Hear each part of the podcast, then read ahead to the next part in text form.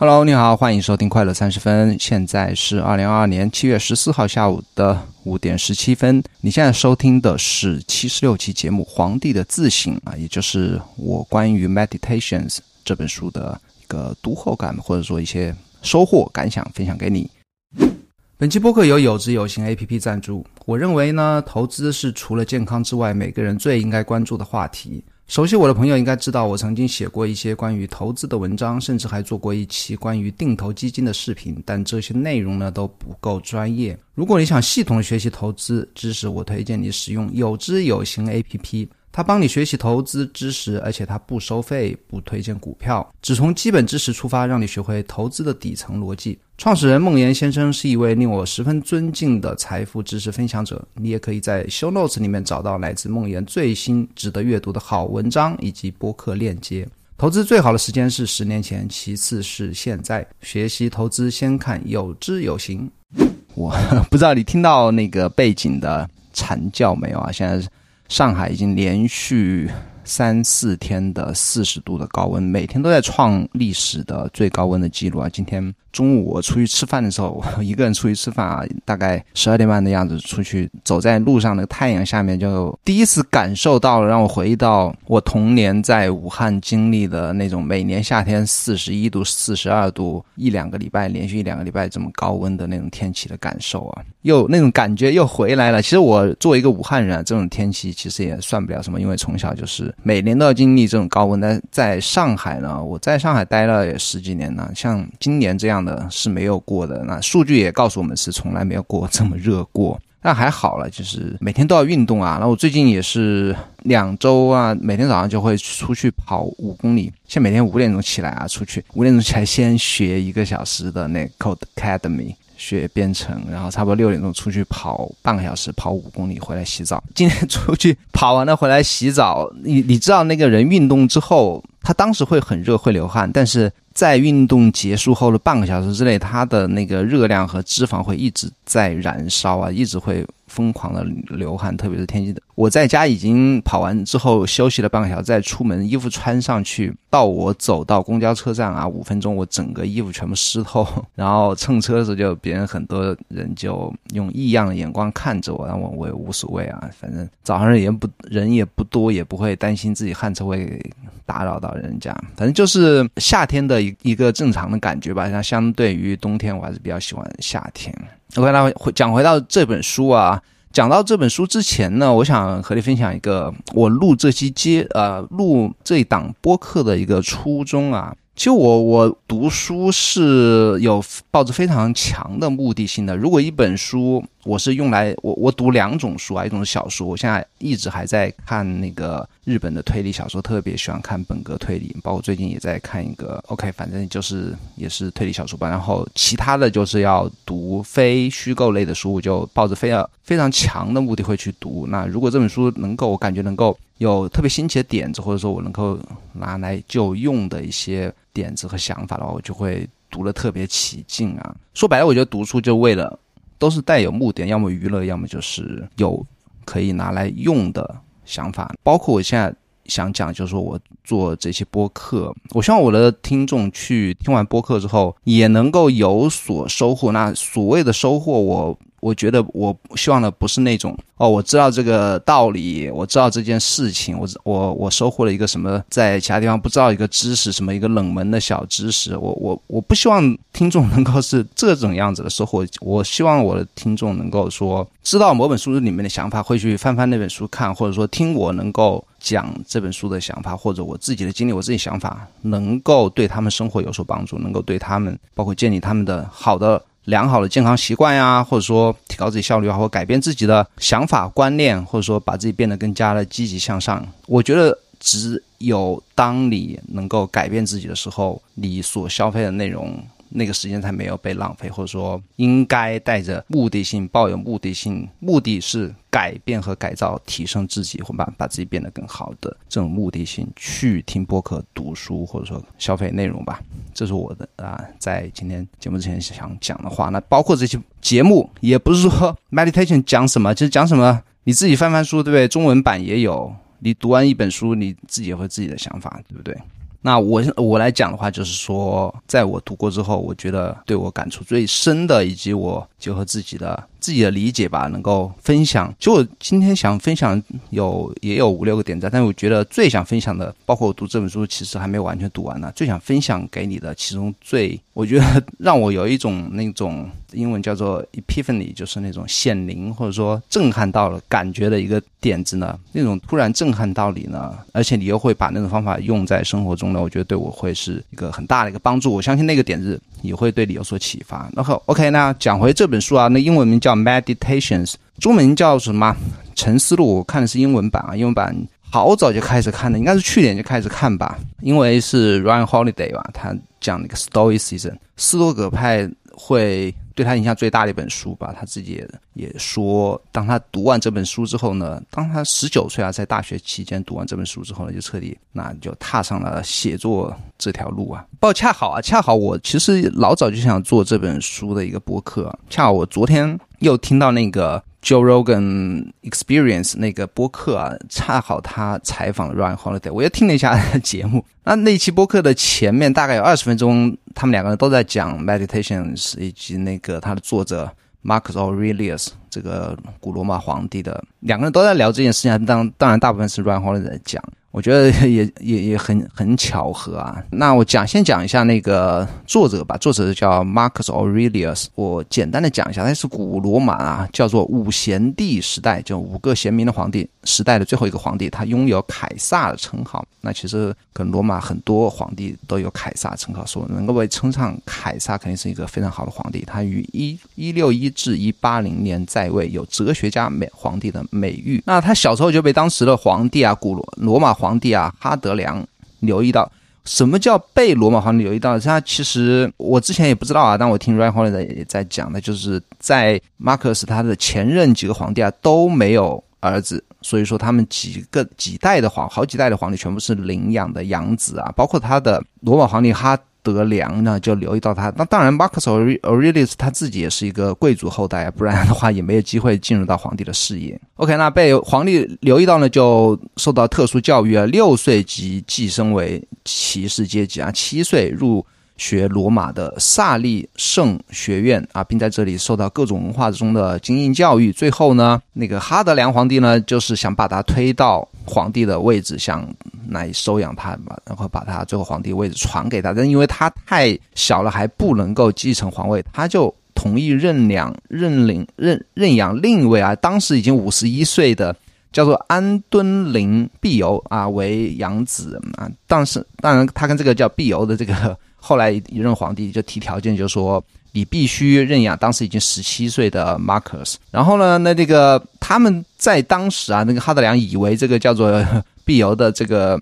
皇帝当不了几年，结果这个人当了好像十六年还是十七年啊！所以说，那个 Marcus Aurelius 作为那个皇帝接班人的钦定的皇帝接班人呢，做在那个实习阶段已经实习了十六七年了，这也是一个当呃他的关于他的一个趣闻。那关于这本书呢，我还分享一个，也是在 Wikipedia 看到，那中国国务院总理前总理啊温家宝在二零零七年十一月出访新加坡时曾说：“昨天一个新加坡孔学会的人问我。”对孔子思想的看法时，我说那些曾经赫赫有名的人物都到哪里去了？他们像一缕青烟消失了。这句话是罗马皇帝 Marcus Aurelius 讲的，他写过一本叫做《沉思录》这本书，这是书中最经典的一句话。这本书天天放在我的床头，我可能读了有一百遍，天天在读。那是温家宝讲的关于这本《城市录》这一个一一段，也是。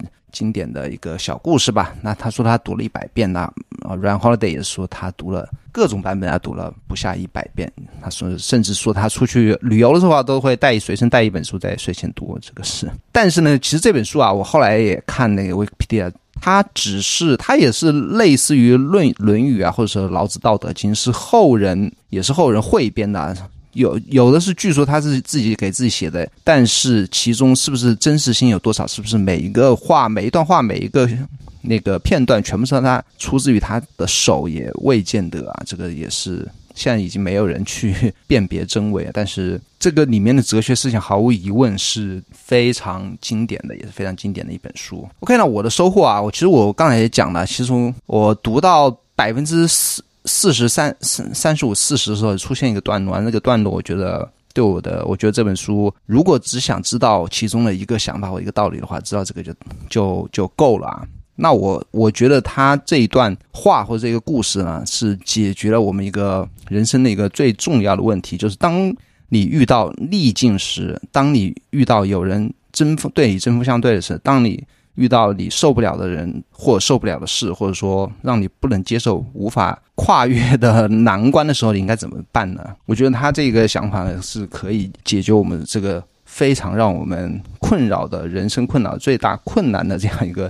人生每个人都会问到遇到的问题啊，就是这个普遍性的一个问题。那原文啊，我先跟你念一下原文，他讲的是什么？我我也是用英文放到那个 Deep 里面翻译的。他说什么呢？啊，从某种意义上说，与人相处是我们应有的职业，我们的工作就是对他们好，忍受他们。这是这是他在其他段落都有讲的，就是与人为善嘛。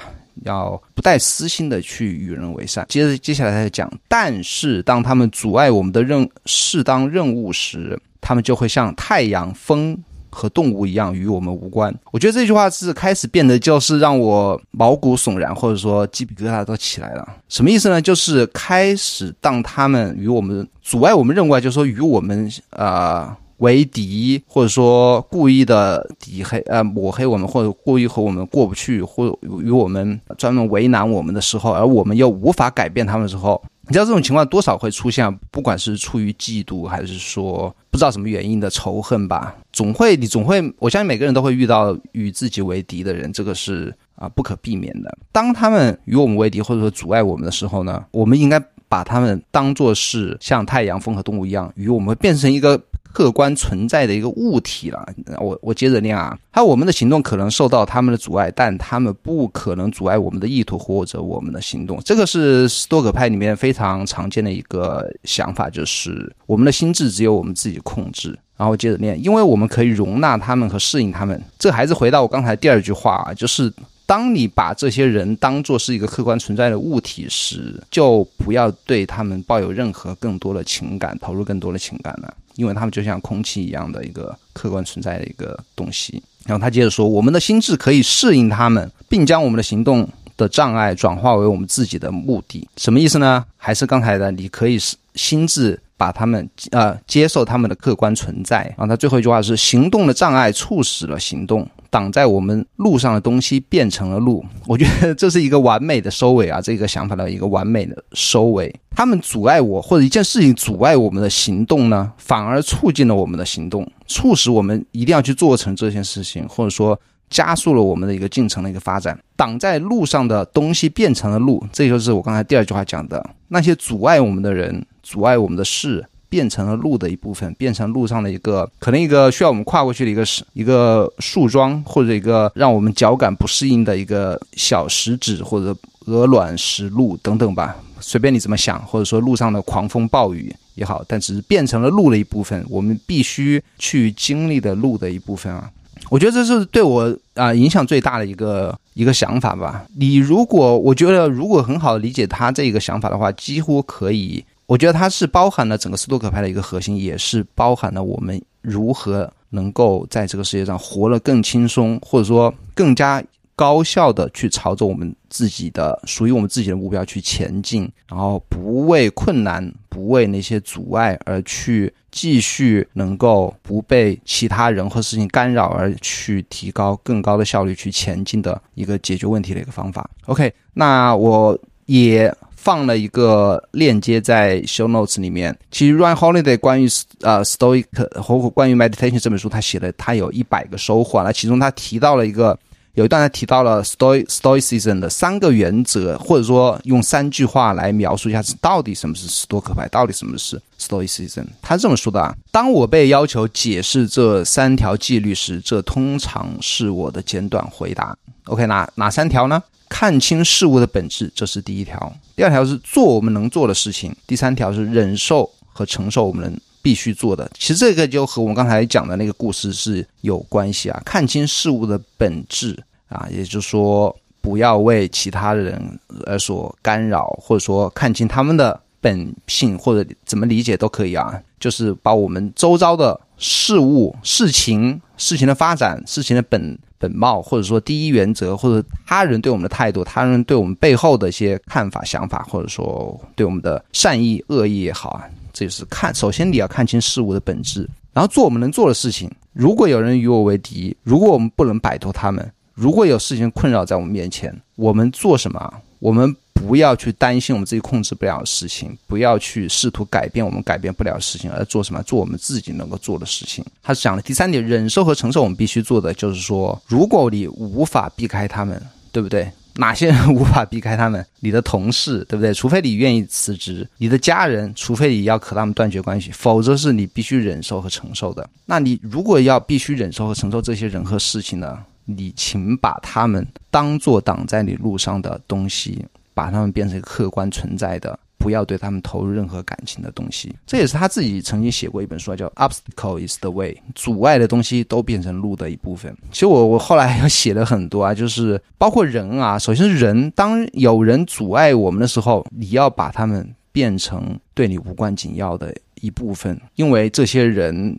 必然会出现你生命之中，或你无法的躲开他们。就刚我刚才讲的同事和家人，这个你是无法去回避他们的，你只能去接受他们或忍受他们。这个也不能说忍受吧。如果你说忍受的话，其实就没有把他们变成一个对他们投不投入任何感情的这样一个客观的一个物体。那其实那个 meditation 里面还有很多关于这样这种想法的一些句子，啊，我再念一个小的段落。他说。那么其他人伤害了我，那是他们的问题，他们的性格和行为不是我的。能对我所做的是由自然界决定的，而我所做的是由我自己决定的。那这也是斯多克派一个非常重要的一个观点，就是很多人批评斯多葛派，就是我的认为斯多葛派就是一个做到一个什么冷面无情，或者说禁欲，就是没有欲望，然后不带情感，然后就什么事情都与我无关，什么事情都影响什么人都影响我了。不了我，那其实不是这样子的啊，而是把他人对我们的伤害或者他们对我们的阻扰啊，当做一个是必然会发生的事情，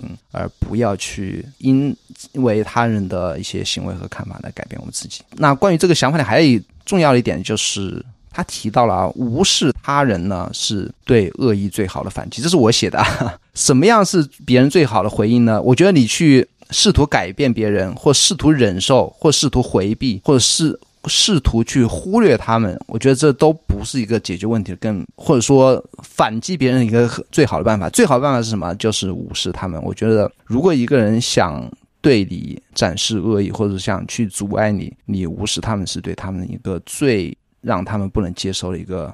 一个反击，当然前提是保护好自己啊。如果别人已经说骑到你头上了，你还说啊，像像什么事情都没发生一样，那也是不行的。就是保护好自己的前提之下呢，我觉得无视他们是对别人最好的反击。OK，如果是当有阻碍我们的事情发生了，那它也成了我这个道路的一部分。其实除了人之外，还很多环境啊，大环境，比方说疫情被关在家里，对不对？或者说二战时被关到。集中营去，对不对？艰苦的环境啊，我们无可无法避免的环境，甚至我们自己的生理生理缺陷、身体缺陷，甚至是我们的物资啊、客观条件的一个缺失，比方说金钱的缺失、教育的缺失等等，以及突如其来的厄运啊，比方说交通事故啊，或者说不好的事情发生在我们身上，或者钱被偷了呀、被被抢了呀，或者投资失败，任何事情吧。当这件事情带给你痛苦的时候呢，请记住它是我们生活中的一部分，然后你要把它当成道路。然后再练一句，也是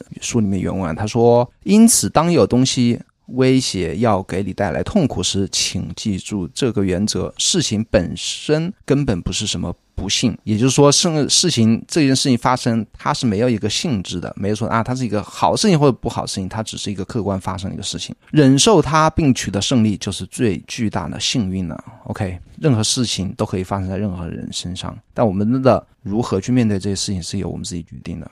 我觉得这个这个方法呀，可以让我们从容的面对我们人生中所有的。人和事情，我觉得这是我对这本书对我来讲收获最大的事情。那前提是我们不能为因为他们而改变我自己啊，这是一个非常大的一个前提，而要把他们当做我们前进道路上的石子，继续前进。往哪边前进呢？这个是他原文里面没讲的。也非常重要。你前进方向应该是你自己决定的，你决定你应该做什么事情，你的使命是什么，你应该完成什么，你想达成什么，你就去朝那个方向前进。阻碍你的人和事物就变成了路上的风景、天气。以及路况，那只是一个客客观存在的一个特性，而不是 bug。OK，那是我最想分享的一个若干个之一吧。也讲了二十二分钟，我后面加快一点啊。关于创造，第二个是话题是关于创造是普遍的人生意义，也是一个小故事啊。书里面被很多人引用过次数最多的一个段落，包括我看那个。我当我想做这期节目的时候，我还去翻了那个 Late Allison 啊，翻了很多人的那个读书笔记吧，他也提到了这一条啊。那这一段是这本书被引用过最多的片段之一，我来念一下。他说：“天亮之后，要是你不愿意起床，不妨这样想：我要起来完成一个人的工作。既然这是我生来便要完成的事，是我来到人世的目的，那我现在去做有什么不有什么好不满的呢？”难道我生来是为了裹在毯子里取暖的吗？可是这样会更舒适啊！那你生来就是为了享受舒适的吗？光是感觉却不行动，莫非你看不到花儿、鸟儿、蚂蚁、蜘蛛、蜜蜂都在忙碌，为了营造这个世界的秩秩序而各司其职，而你却不想做人的工作？你的本性提出了要求，你还不不赶紧去满足？可人也需要休息啊！的确如此，这我同意。但人的本性也对此做出了限制，正如他对饮食做出了限制一样。而你已经逾越了逾越了界限，做超出你的要求。但你对工作却不是这样，你的能力远未得到发挥。那这段话其实他意思也很明显啊，包括然后 Run Holiday 也是用这一段话来提醒自己不要懒惰，要去工作，包括让你自己工作的。那个努力程度是让我曾经一度想模仿，但实际模仿下来很累啊。包括他每天呐，每天早上他写两份日更的，每写两份日更的 newsletter，还要写长文，还差不多最近七八年吧，每年出一本书，是非常的勤奋。但这这段话啊，我觉得除了工作要要要要去人要去工作要。勤奋，不要只知道偷懒之外呢，提醒自己要努力之外呢，我自己的一个补充是，人的一个满足感啊，或者人的一个是普遍的使命啊。我关于人生的意义，我曾经说过啊，没有一个普世的人生的意义，每个人都可以有自己的意义，甚至每个人在自己每个人生阶段都会有当下的一个人生的意义。但是我觉得，对所有人类来讲啊，有一个普遍的。可以给你带来满足感的一个，或者说一个人存在于这个世界上，特别是现代社会啊，一个普遍的可以带给你意义的事情是什么呢？或带给你满足感的事情是什么呢？就是创造。如果你说不是创造，那至少是改变，或者说对其他人、对社会有所贡献。这句话虽然听起来很俗套啊，但是只有你既然。存在于这个世界上。如果你只是躺在家里，如果只是吹空调、拿养老金或啃老，或让父母来养你，或者说只是做一个最低限度的工作，然后大部分时间只是瘫在沙发上做一个沙发虫、看电视虫的话，我觉得这个这样过的一生的意义呢，和你早早起床，然后去做点什么、学点什么、做自己想做的事情、创造点什么、改变点什么，哪怕只是改变自己啊，这两样的生活的。对比下来呢，我相信对于任何来讲啊，后一种生活、勤劳的生活、改变和创造的生活呢，是肯定远远的满足感是远远大于前一种的。那这就是我想分享这个这个故事的啊，我自己的看法就是，人有一个普遍的人生意义，就是要创造和改变。还有后面还有很多像关于他人的认可啊，关于那我相信斯斯多葛派的一个很。经典的一个看法就是，你不需要他人的认可，他人的认可对你来讲不是你最核心的原则。那其中有一段话这样讲的：如果一个动作或者话语是恰当的，那么它就适合你去做或者去说，不要被别人的评论或和批评所吓到。如果这么说是对的，或这么做是对的，那么对你来说这就是对的。其他人都遵从他们自己的领导，自己的利益驱动。跟随自己的冲动，不要分心，继续行走，遵循你自己的本能，跟随本跟随本能，沿着他们的指引的道路去前进啊！这也是关于我觉得关于他的认可啊，就是说，你要说什么，要做什么，你不需要得到他人的认可，你甚至不要在意他人想要你去做什么，因为每个人都是跟随着自己的利益驱动去来要求别人或要求自己。那么，如果你不在意他人认可，我们应该遵循什么原则呢？对不对？我如果我们不遵循父母对我们的要求，老板对我们的要求，朋友对我们要求，亲戚、老婆、孩子对我们要求，我们应该遵守遵循什么原则去行动呢？他原文也也有这样一段话啊。他说：“所以，我们扔掉了别人的认可，留给我们的奖品是什么？我认为，我认为是这个：你应该做或者不做我们被设计的事情。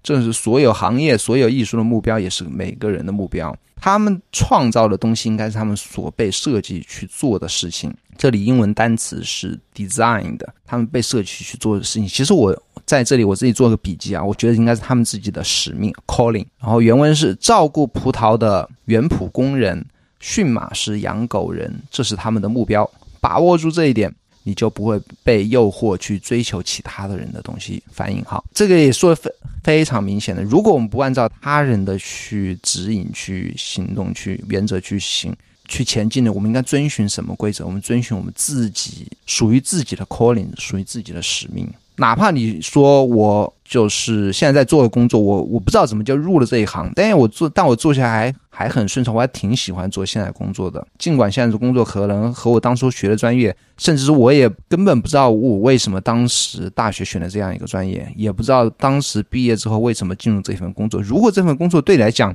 做的还 OK，或者说挺接受这样的一份工作，你。那我觉得这份工作也许就是冥冥之中你的 calling，你的使命，或者说我现在不喜欢我做的工作，但是我有其在工作八小时之外，我愿意去做我自己感兴趣的兴趣爱好，不管它是什么，我觉得那件事情就是你应该要去遵循的一个自己的一个原则，而不要在意他人的意见，也不用在意，不需要去赢得他人的认可，不需要去问任何人我能不能做这件事情。我可不可以做这件事情？这都不需要。OK，最后两个快一点的想法，关于健康和效率。他要走最短的路线，即大自然计划的路线，以最健康的方式说话和行动。这样做就能摆脱痛苦和压力，摆脱所有的计算和矫饰。什么意思呢？我我觉得啊，这个就是说什么叫最短路线，也就是你不要说谎，做一个真实的人，不要假装成另外一个人，不要讨好别人，以善意出发。为什么这样做？为什么这样做？对不对？不是说一些简单大道理、诚实啊，我们应该啊做一个什么样的一个人？诚实的，为什么要这诚实呢？我觉得他把这个最后的。逻辑说清楚了，因为这样做我们能摆脱痛苦和压力，对不对？只有我们诚实的人，诚实的时候，我们不需要假装的时候，我们可以不经过大脑思考的，没有任何压力去说话、去行动，晚上可以睡得很香。为什么？因为我们白天所说的每一句话、做的每一件事情都是真实的、诚实的，不讨好别人的，以善意出发的。这样做最有效率，也节省了我们的时间和精力。也是最健康的一个方式，我觉得这一点他说的非常把背后的原因说出来了，而不是说像孔子一样教我们做一个好人。为什么要做一个好人呢？对不对？OK，那关于接受自己的情绪，那 Sto Stoicism 呢？其实它并不是一个铁石心肠或无动于衷啊。这个我刚才也讲了，很多人对 Stoicism 的一个误解，包括我特别喜欢的那个 My First Million，他主持人 shan shan Puri，他就。哦，Sean Puri 他就说他是一个非常乐观的人，他什么事情都会喜欢嘻嘻哈哈的，然后非常啊带有激情的去工作。他说 Stoicism 不是我的，不是我的菜，不太适合我。那我觉得其实并不是这样子啊。他其实啊，接下来有一段话啊，我我念一下。他说，当他们通过头脑，这里。